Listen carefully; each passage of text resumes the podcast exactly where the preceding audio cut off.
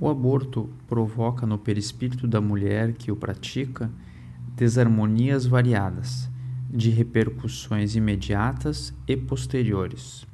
Os chakras esplênico e genésico são invadidos por toxinas que se acumulam em forma de antígenos, a provocar, em futuros retornos à carne, divergências sanguíneas, moléstias nos órgãos genitais, deslocamento de placenta, hipocinesia uterina, salpingite tuberculosa, degeneração cística do córeo, tumores na trompa e no ovário, e numerosas patologias catalogadas ou não nos tratados de patogenia das nossas universidades. Página 188, O Perispírito e suas modelações.